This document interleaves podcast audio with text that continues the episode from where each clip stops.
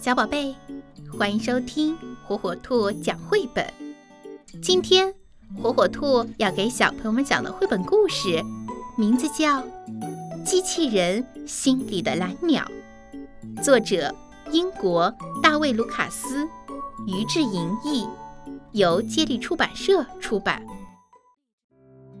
从前有一个机器人，他的心坏了。修理工使劲儿地修理它，可是还是没有用。结果，机器人被送到了这里，和一些旧机器堆在一块儿。他试着跟他们说话：“喂，你们知道吗？我的心坏了。”可是那些旧机器并没有回答。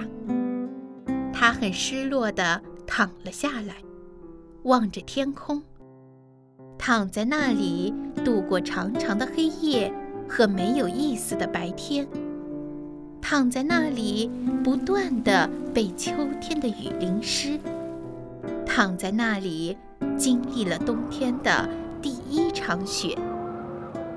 有一天，一只蓝色的小鸟顶着寒风飞了过来。停在了他的肩膀上。小鸟，你来这里做什么？我要飞去南方。嗯，那里有暖暖的阳光。可是我现在又冷又累，恐怕再也去不了了。我想你一定不想待在这里。像我一样变成一个废物。蓝色的小鸟一直发抖，没有说话。我的心房现在是空的。机器人温柔地对他说：“如果你愿意，可以睡在里面。”蓝色小鸟爬进了机器人的心房里睡觉。机器人望着外面的夜晚。惊讶地感受到自己有一颗温暖、活跃、跳动的心。每次蓝色小鸟振动翅膀的时候，他觉得自己的心好像也在颤动。第二天早上，他的心门打开了，蓝色小鸟放声歌唱，甜美轻快的声音在冰冷的空气里欢送。我的心以前只会滴答滴答的响，现在它会唱歌了。蓝色小鸟在空中飞了一小圈，机器人觉得它的心也跟着在飞翔，还发出咯吱咯吱的声音。它抬起脚，叮叮当当，叮叮当当的跳起舞来。我好希望可以一直住在你的新房里。如果我继续留在这里，一定会冻死的。冬天很快就要来了，我还有很长的路要走。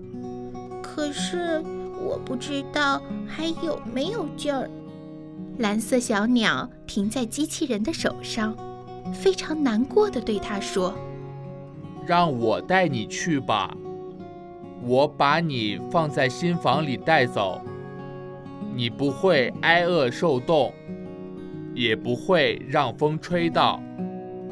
他把蓝色小鸟放进新房里，越过荒凉的冰雪大地，登上高耸险峻的大山，穿过风雪和浓雾，他已经非常累了，每走一步。他的关节都发出吱吱的声音。终于，他们走到了阳光温暖的地方。机器人打开他的心门，蓝色小鸟飞了出来。小鸟唱个不停，并且一直呢喃：“谢谢，谢谢，谢谢。”机器人朝他伸出手臂。可是，再也没有办法向前走一步了，他的力气全部用完了。把我的新房当做你的家吧。他越说，声音越小，最后垂下了头。蓝色小鸟一直住在机器人的新房里。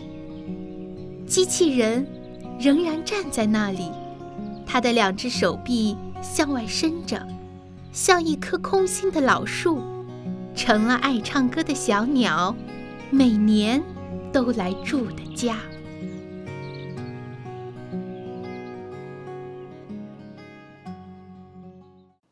爱玩是孩子天性，可是如何也能让孩子爱上学习呢？火火兔智能多屏早教魔方，让科技成为孩子学习的小帮手。独创多屏拼接交互技术，将专业的早教内容游戏化，让孩子手脑协调玩游戏，快快乐乐学知识。